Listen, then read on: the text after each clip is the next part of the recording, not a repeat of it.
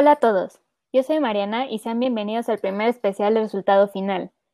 Esta es una edición muy particular del show porque nos acompaña una gran invitada. Ella es una futbolista profesional del equipo de las Tuzas de Pachuca en la Liga MX Femenil y juega como extremo por derecha.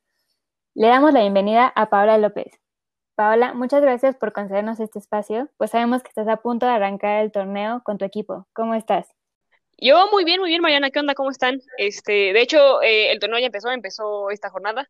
De hecho, ya jugamos el lunes. Este, pero bien, bien, bien. Feliz por lo que viene. Qué bueno, me da muchísimo gusto. ¿Estás preparada? Sí, sí, sí. Adelante. Vale, pues para los que no te conocen, te vamos a presentar un poquito. Como dijimos, actualmente eres jugadora de las Tuzas de Pachuca. Oficialmente debutaste en el 2017 con Pumas pero esa no fue tu primera experiencia en un torneo oficial, ya que anteriormente fuiste mundialista sub-17 en el Mundial de Trinidad y Tobago en 2010. También cuentas con experiencia en selección mayor, donde estuviste por última vez en el 2019 para los amistosos contra Brasil y actualmente te encuentras estudiando para ser directora técnica en la Escuela de la Federación Mexicana de Fútbol. Así es. Toda una buena carrera. Eh, pues al final es corta, eh, digo, me encantaría tener un poco más de carrera en selección, pero eso espero que se pueda dar pronto. Eh, ya, a ver qué tal. No, pues la verdad, este, muchas gracias por, por venir al programa, es un honor tenerte aquí. Y como ahorita Mariana decía y como decías tú, wow, qué currículum, ¿eh? Creo que la verdad has vivido el sueño de muchas personas, incluyéndome yo también, obviamente. Nunca, nunca llegué a ser futbolista profesional, yo me, me lastimé la rodilla antes de llegar a hacerlo, pero...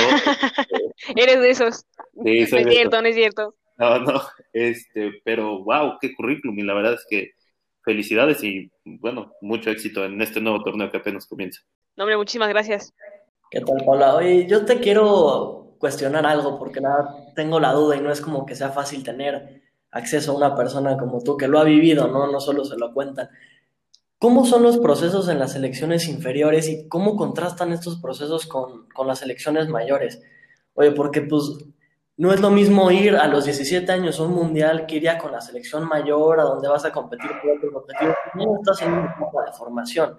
Ya eres una jugadora establecida y eres una jugadora que se ganó su llamada a la selección mayor. ¿Qué, qué diferencias podemos encontrar entre todos estos llamados?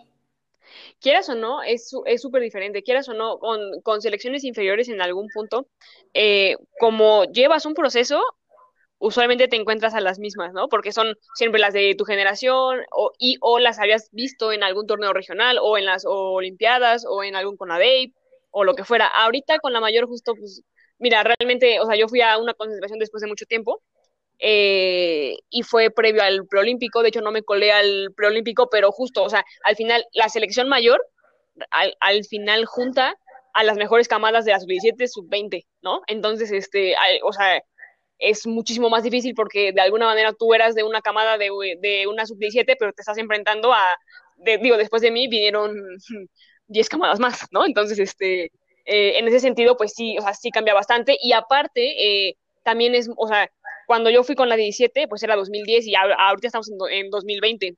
Entonces, de, de, 2010 a 2019, que fueron nueve años, pues también el, cambio es radical, ¿no? O sea, yo no había vuelto a selección, este, al menos en ocho años, y pues sí cambia bastante. Digo, ya de entrada, pues, pon tú, en 2010 nosotros nos, nos concentrábamos en la CONADE, no en el CAR. Ahora ya el CAR tiene instalaciones hechas solamente para las chavas, súper nuevas, eh, demás. Eh, y en ese sentido, pues sí, sí se ve ya mucha, mucha mayor logística hoy que lo que me, me tocó ver eh, hace ya 10 años. Sí, sí, sí sé que le han invertido al CAR para tener unas instalaciones de primer nivel, ¿no? En ese sentido, o sea, justo, o sea, digo, sí, sí cambió de manera brutal y aparte, también cuando ves el crecimiento de los cuerpos técnicos, cuando ya tienen, aparte de el cuerpo técnico y el auxiliar, que tienen gente de nutrición, psicología, eh, datos y análisis de video, es cuando justamente ves que el cuerpo de selecciones nacionales ha, crecido un mundo de 10 años para acá. ¿Y crees Aparte de las instalaciones. Sí, creo que influyó en eso el hecho de que ya entró como tal hace tres años la Liga MX femenil. Pues mira, no, no estoy tan segura. Al final, eh, creo que selecciones nacionales siempre se ha, o sea, como que siempre ha, sido una cosa aparte, en el sentido de que, o sea, si ves el proceso de Mónica Bregara, por ejemplo, ya lleva más de tres años ahí. Entonces, no estoy tan segura de que quizá la liga eh, haya influido en la gestación, pero sí influyó en la aceleración quizá de la profesionalización también en nivel selección. Y también aceleró los buenos resultados en niveles inferiores, que eso justo, o sea, nosotros no contábamos con ello. O sea, la camada a la que yo pertenecí, que fue el, Mundial de Trinidad y Tobago 2010, o sea, nosotros fuimos la primera selección femenil en, esa categoría en calificar a un mundial y pues bueno, o sea, no, no pasamos ni de fase de grupos, pero igual el, el mundial que siguió, que, que, creo que fue en Azerbaiyán, si no me equivoco, tampoco pasaron. Y justo ahorita, el último mundial sub-17, que ya es post-liga, pues ves a un equipo que no solamente eh, califica fase de grupos, sino que es subcampeón del mundo, ¿no? Entonces, en ese sentido, o sea, quizá, ajá, o sea, lo, lo, que aceleró fue quizá el proceso y el desarrollo de jugadoras. No, y, y, se ve, y se ve increíble, la verdad es que eh, como dices, en categorías inferiores, al parecer ha habido un muy buen trabajo y creo que se debe al límite de edad, ¿no? Porque según yo, la, Liga MX femenil tiene un límite de edad para darle prioridad a las, a las chicas jóvenes. Pero yo te quería hacer una pregunta. Hablando de, de cuerpo técnico, actualmente Christopher Cuella es, es, el director técnico de la selección, o sea, mayor, femenil. Pero también tenemos a la leyenda Maribel Domínguez en la categoría sub-17 y he escuchado un poco de crítica el por qué a una mujer no se le da el puesto de la selección mayor de directora técnica. Entonces, no sé tú qué opinas al respecto, si te gustaría alguien justamente como Maribel Domínguez que se haga cargo o, o que sigas, o como propones que se sigan haciendo proyectos de varios años y que esos proyectos ese entrenador termine llegando a la mayor. Pues mira, yo creo que eso es lo que están pensando, al menos con Mónica Bregara, yo creo que antes que Maribel Domínguez. Al final, Mónica Vergara llevó a la 17 que quedó subcampeona del mundo y ahorita es la, es la que está llevando la 20, porque es como el proceso que le toca, ¿no? Entonces, yo creo que eso es lo que van a hacer. Eh, creo yo que es correcto, porque si hay una persona que justo a nivel selección ha dado buenos resultados, ya tenido todo el proceso, es, es este Moni.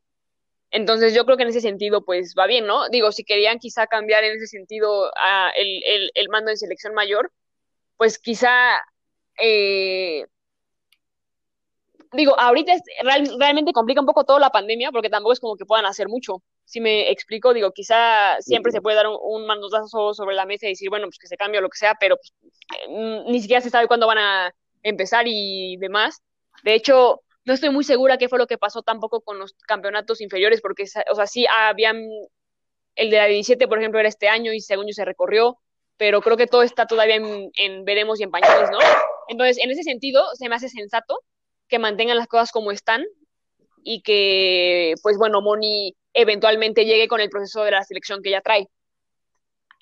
Y, la verdad, como dices, son, procesos que han dado muy buenos resultados, ¿no? Y, creo que la selección ha logrado demostrar que tiene nivel para competir las medallas en, en Panamericanos y Centroamericanos. Digo, como mencionaste ahorita, desafortunadamente no se consiguió el pase a Juegos Olímpicos, pero, o sea, al parecer esto está sentando las, unas buenas bases para que próximamente el fútbol femenil mexicano empiece a ser más recurrente eh, a nivel de selecciones en competencias importantes, ¿no? Sí, no, claro, digo, también es importante recordar que justo eh, la femenil y la varonil, al menos en la zona de CONCACAF, no son lo mismo. No, para nada. Entonces, de hecho, eh, realmente ya si, si lo ves de manera muy fría, México a nivel mayor no ha tenido grandes logros, pero eh, justo en el calificatorio se enfrenta pues con la selección que ha sido eh, tricampeona del mundo, ¿no? Entonces, ajá, entonces en ese sentido, pues bueno, es difícil, ¿no? Porque justo Canadá y Estados Unidos son los, son los recurrentes, ¿no? Que en este sentido, en la, en la varonil, que si hacemos el comparativo, vendría siendo México con algún otro, ya fuera Costa Rica, ya fuera eh, Estados Unidos o algún otro, ¿no? Pero sí, México en ese sentido no es el, el, fuerte tradicional, ¿no? Entonces, este, tiene un reto mucho más duro porque aparte no es, no es solamente que, que la zona sea complicada, sino que en la zona están las mejores del mundo. Entonces, pues bueno. Creo que la gente no lo tiene bien claro en el sentido de que el fútbol femenil es completamente diferente al varonil y, y más a nivel de selecciones. O sea, como dices, nosotros nos actamos de ser los mejores de la zona a nivel varonil y siempre les exigimos que la bronca es que normalmente se le pasa la misma, la misma como presión o responsabilidad a la selección femenil y no entendemos que competimos contra la mejor selección del mundo. Es como si en la varonil compitiéramos en, en la UEFA con puras selecciones europeas. A mí me queda claro que México tampoco, o sea, clasificaría siempre al Mundial si así fuera el caso. Exacto. Sí, no, no, no. Al final eh, es normal que pase eso. Y no solamente pasa a nivel selección, digo, también pasa con la, con la liga, ¿no? O sea, cuando, cuando, te, cuando te enfrentas ya a las, a las redes y demás, y pues ves, no, es, es que los partidos no son igual y no son lo que sea, y es como de, bueno, sí, o sea, sí quizá, pero pues justo la liga femenil nació hace tres años, la varonil ya tiene, este, o sea, nos lleva una ventaja de décadas, ¿no? Entonces, en ese sentido, justo, eh, digo, pasa, pasa, y yo digo, yo creo que ya lo sabemos, y que quizá entendemos, quizá las chavas, que el proceso de profesionalización del fútbol femenil tiene que ser más rápido. Y pues ya está. O sea, digo, como que lo, eh, lo entiendes porque sabes que estás entrando a, un mercado que ya, o sea, que ya estaba poblado, pues, con un producto ya muy conocido. Pues sí, totalmente. Además, entonces, ¿considerarías que más bien deberíamos, como afición mexicana, deberíamos de entender que finalmente las ligas no son iguales porque finalmente nacieron en diferentes circunstancias porque pues mucha gente opina que pues la liga femenil no tiene el mismo valor y justo para todas las demandas de salario equitativo y así dicen que finalmente como no hacen los mismos niveles de ingresos, entonces no se les puede pagar igual y de hecho uno de los principales que dice eso es el mismo presidente de la Federación Mexicana de Fútbol, John de Luisa. ¿Tú qué opinas sobre eso? Sí, en, ese sentido, eh, vaya, es muy normal. Y bueno, y justo en el caso particular del fútbol femenil, cuando tu producto es algo que tiene que ser de alto rendimiento, lo que se necesita previo a que eso pase es una fuerte inversión. Entonces, es, eh, o sea, a lo que voy, se entiende que el resultado monetario es, bueno, o sea, si el, si el espectáculo no, no, no, no, es el mismo, no pueden demandar lo mismo y es como de, no, pero para que el espectáculo se dé, es porque sí hubo una preproducción atrás muy grande, que es de la que justo no contamos. Entonces, en ese sentido, a mí se me hace un poco, eh, pues, injusto que te demanden tanto cuando realmente justo llevas un retraso de al menos 50 años, ¿no? Sí, eh, en ese sentido, también creo que también las chavas son muy conscientes y, creo que cuando se habla de salarios nunca, nunca se demanda que te paguen lo que le paguen a Piñac, por ejemplo. O sea, realmente lo que se demanda es nada más un poco de, de, redistribución en el sentido de que se pueda ver o al menos este vislumbrar un salario que te, que te, que te permita vivir del fútbol, si es que efectivamente se quiere que sea un negocio. Sí, no, y además que los premios también sean mucho más llamativos para que más mujeres quieran intentar la carrera deportiva, ¿no? Ah, claro, también eso es muy cierto. O sea, si al final te pagan poco, o sea, ¿cómo le vas a decir a una chava, ¿no? Que está estudiando la, la carrera, que lo deje o que no entre al, al mercado laboral normal por ganar, que te gusta, menos de 10 mil pesos al mes, solo por jugar? Aparte, justo el jugar es chistoso porque es una, al final es una profesión que si bien entrenas solamente dos horas, puede ser que eh, entrenes doble, viajas mucho, este, y también requiere mucho entrenamiento invisible, que es justo comer bien, dormir bien, eh, que son cosas que creo que en los trabajos en general ya, ya hoy en día no se respetan, digo, no sé cómo eh, ya la, la, gente que está en ya en trabajos eh, de calidad y demandantes, o sea, justo, o sea, es una vida muy, muy sedentaria, pero, pero es, es bastante, o sea, te, te, te, consume en, en, en, cuestión tiempo, salud, demás, ¿no? Digo, hay gente que lo vive desde la universidad. Entonces, en ese sentido, justo el jugar eh, no te permite tampoco tener un buen empleo alterno, porque ¿quién va a contratar a una persona que, que las mañanas las tiene copadas, que quizá las tardes y que viaja y que tiene un, un calendario que puede cambiar eh, con cuestión de horas. Sí, Entonces, no, y por ejemplo, que con la pandemia te pidan estar resguardado en el mismo hotel y pues ahí qué haces, ¿no? Ah, claro. Sí, no, es un deporte mucho más demandante y pues eso se tiene que tomar en cuenta también para el pago salarial. Y por eso es que, por ejemplo, en Estados Unidos los que están más que nada llevando la, la la demanda salarial, pues son los patrocinadores, que finalmente es el empuje y que yo creo que falta aquí en México, pues que digan los patrocinadores como de, oigan, hay que ayudar a la Liga MX femenil, porque finalmente no se puede hacer solo todo. Ah, no, claro. Digo, también lo que se puede hacer más allá de los patrocinadores es, no sé si están familiarizados con la Liga Iberdrola. Sí, la de España. Ándale, ahí, o sea, los equipos, dígase como un Real Madrid, un Barça, lo que sea, pueden tener un equipo femenil pero no son los únicos que pueden tener un equipo. También está el tacón, por ejemplo, que no, que, no tiene un homónimo varonil. Ah, o sea, a, lo que voy, es, es una liga más abierta, o sea, realmente el equipo que quiere y puede por méritos deportivos estar en primera división, está. Entonces, eso abre la cartera de inversión, porque no tienen que, invertir forzosamente los clubes que ya están establecidos.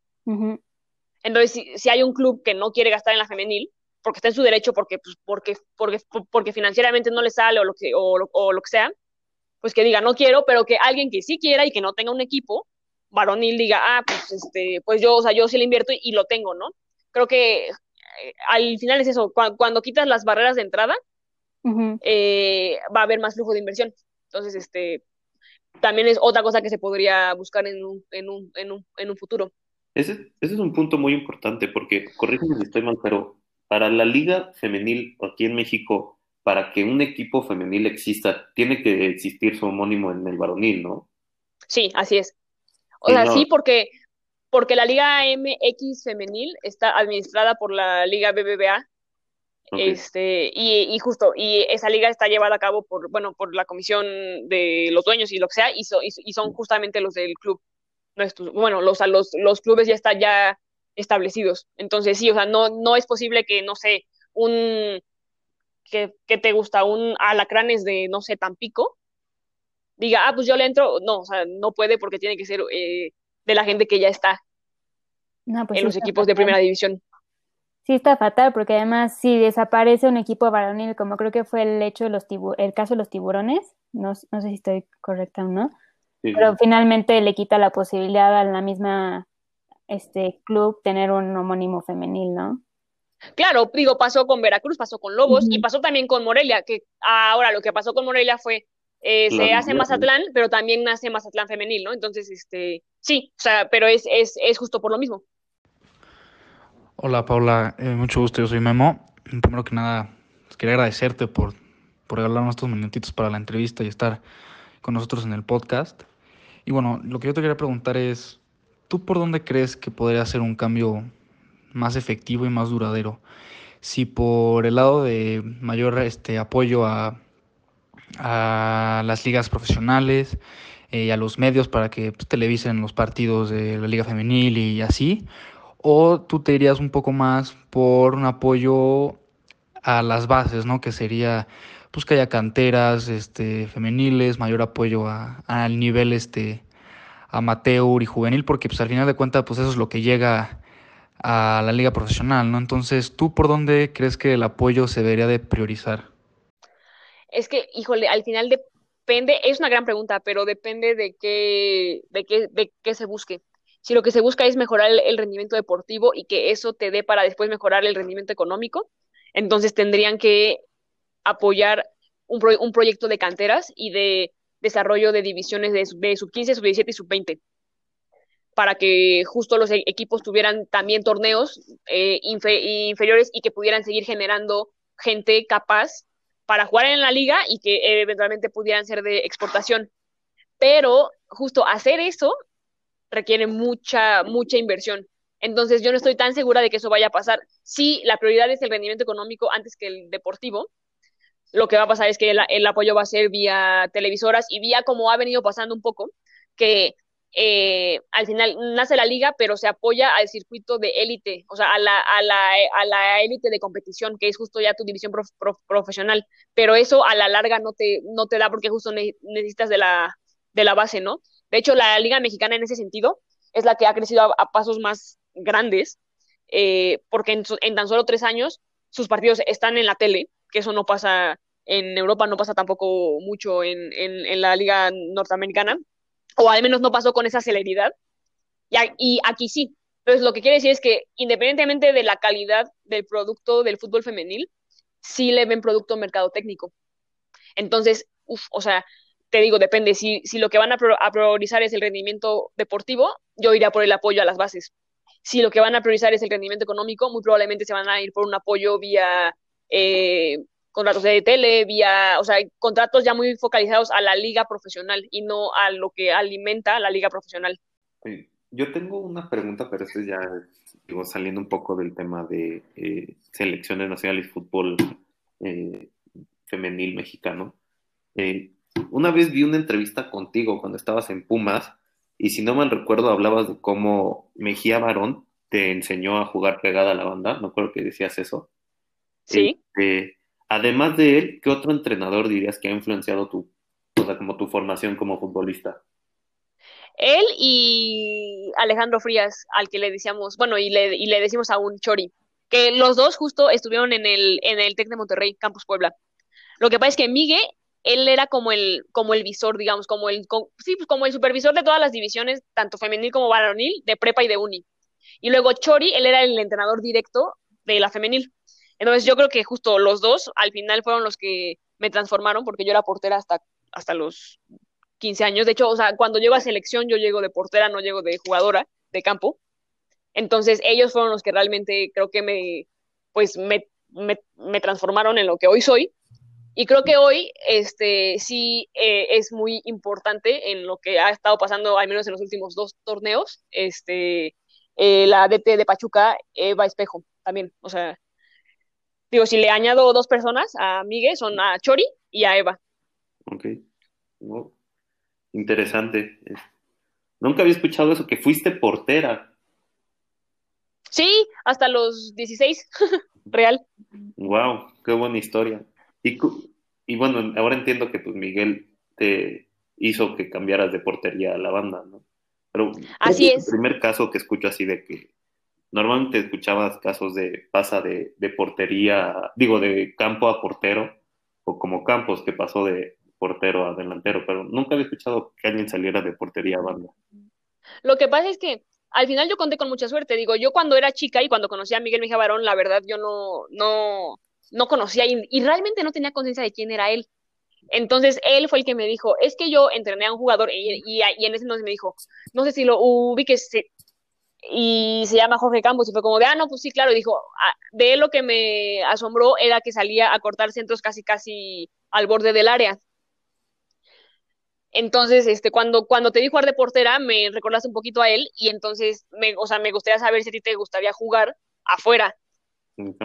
Wow. Y dije, ah, no, pues va, pues sí. O sea, digo, en ese entonces el TEC de Monterrey, Campus Puebla, en Puebla, robaba cuando, cuando jugaba contra equipos femeniles. Entonces, pues si eres portera de un partido que queda 10-0, es aburridísimo. Entonces, cuando me dijo eso, yo dije, ah, no, pues va, y ya, y pues justo con, digo, o sea, conté con suerte de al final toparme con el que también descubrió a Jorge, Campos y de alguna manera lo hizo también conmigo. Qué buena historia, ¿eh? ¿Y te gusta más esa posición? Jugar de volante me gusta más, porque creo que influyes más en el juego, pero al final, este, digo, tanto Eva y como mis demás DTs siempre han sabido que si hay alguna emergencia, siempre puedo parar. Y a veces cuando hacemos como las retitas así de de previas al partido, como ya como más de, como pues ya de más relajo y lo, y lo que sea, cuando cambiamos de posición, pues sí me puedo poner de, de portera y pues ya saben que este, que pues que ahí puedo estar bien, sin, sin fallo. Qué padre. ¿Y cómo ves tu carrera de aquí de 5 o 10 años? Pues mira, de 5 a 10 años, ahorita tengo 26, no es en 5, tendría 31. Quizá quiero pensar que para esas fechas me estaría retirando, supongo, o bueno, no sé, depende de, de lo que emane de la liga y de la gente que venga nueva. Si todavía me da para jugar, me, eh, me encantaría seguir jugando, pero si no, eh, quizás sí vislumbrar, eh, empezar a dirigir. Quiero pensar que ya para ese entonces, en cinco años, van a haber equipos inferiores, no es quizá una sub-17, una sub-20, una sub-15 femenil de algún club, me encantaría digo, tampoco, tampoco descarto el ir fuera quizá y buscar alguna, alguna maestría en FIFA o algo así, pero quizá me bueno, creo que me gustaría más dirigir, pero bueno, vaya, las opciones están ahí. ¿Y abiertas todavía. fuera para jugar? Mira, yo, yo no lo contemplaba. Eh, creo que a raíz de, de las exportaciones que acaban de haber, pues quizá como que ya también te mueve como un poquito el tapete, ¿no? Y dices, ah, pues, pues, pues quizás sí lo puedes, o sea, pues búscalo y pues quién sabe, quizá ahí sí pega. Entonces, este, digo, si se pudiera dar en, en los siguientes dos, tres años, pues qué bien. Si, si yo creo que ya no se da en dos, tres años, quizá ya no buscaría ir, porque quizá ya estoy grande. O sea, al final, para buscar ir a ligas más competitivas como la española o la, o la inglesa, al final sí, sí tienes que estar en un gran nivel. Entonces, pues, o sea, digo, siendo conscientes, Si se da pronto, pues qué bueno, pero si no se da pronto, pues quizá no tengo lo suficiente como para ir, ¿no? Entonces, este, pues que pase lo que tenga que pasar. pero ¿cómo, ¿cuándo no vas a tener las casualidades para irte si hasta el otro día te vi luciendo el uniforme de Pachuca en redes sociales? pero, pero eso es muy diferente a jugar.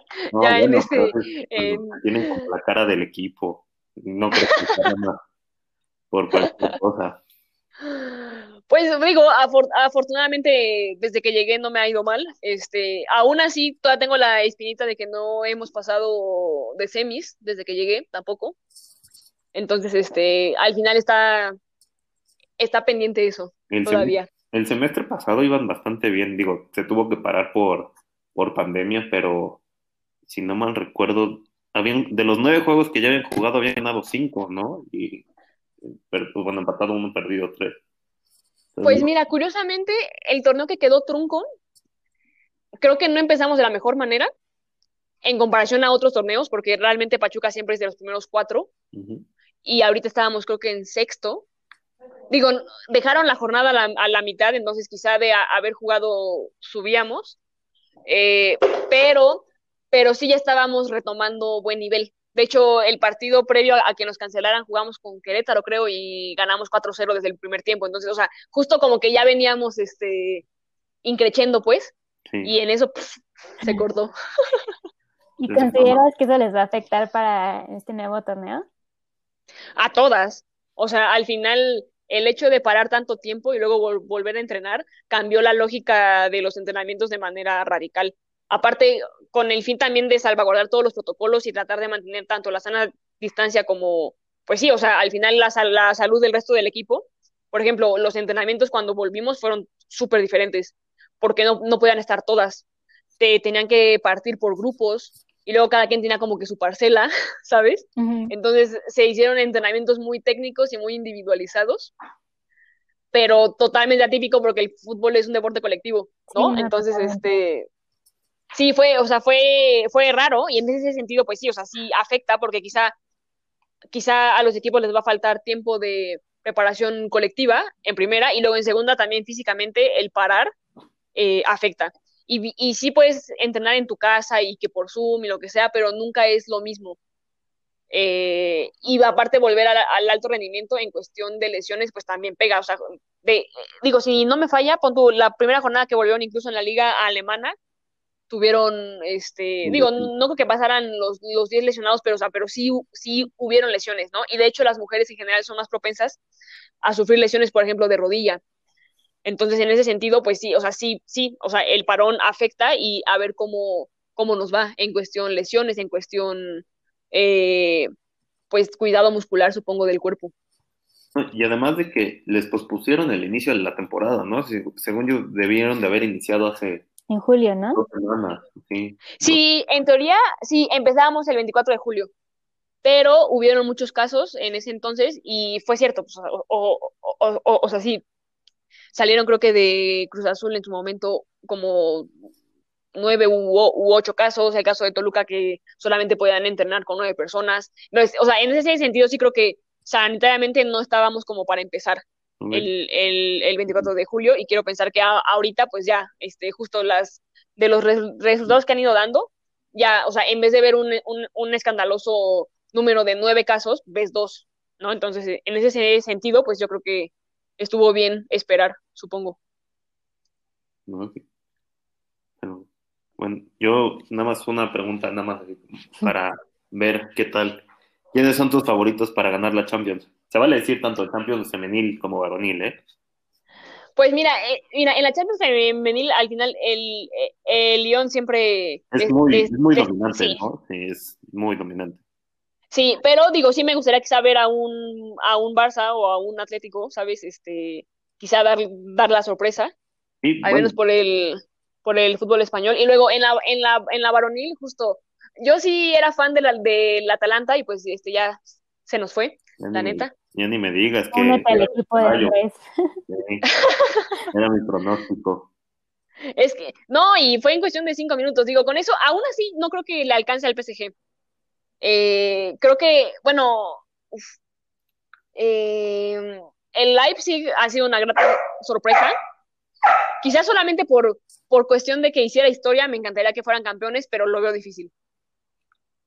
No, bueno, y en cuanto al la Champions femenil, eso que dices del Barça y el Atlético, pues en el Atlético tenemos a Charlín Corral, ¿no? Que, que juega allá, digo, Kenty ahora pasó al equipo del Real Madrid, como lo discutimos en el otro episodio, y este, no sé cómo tú lo veas, pero a, mí sí me gustaría y estaría muy padre que, una mexicana fuera campeón de Champions, ¿no?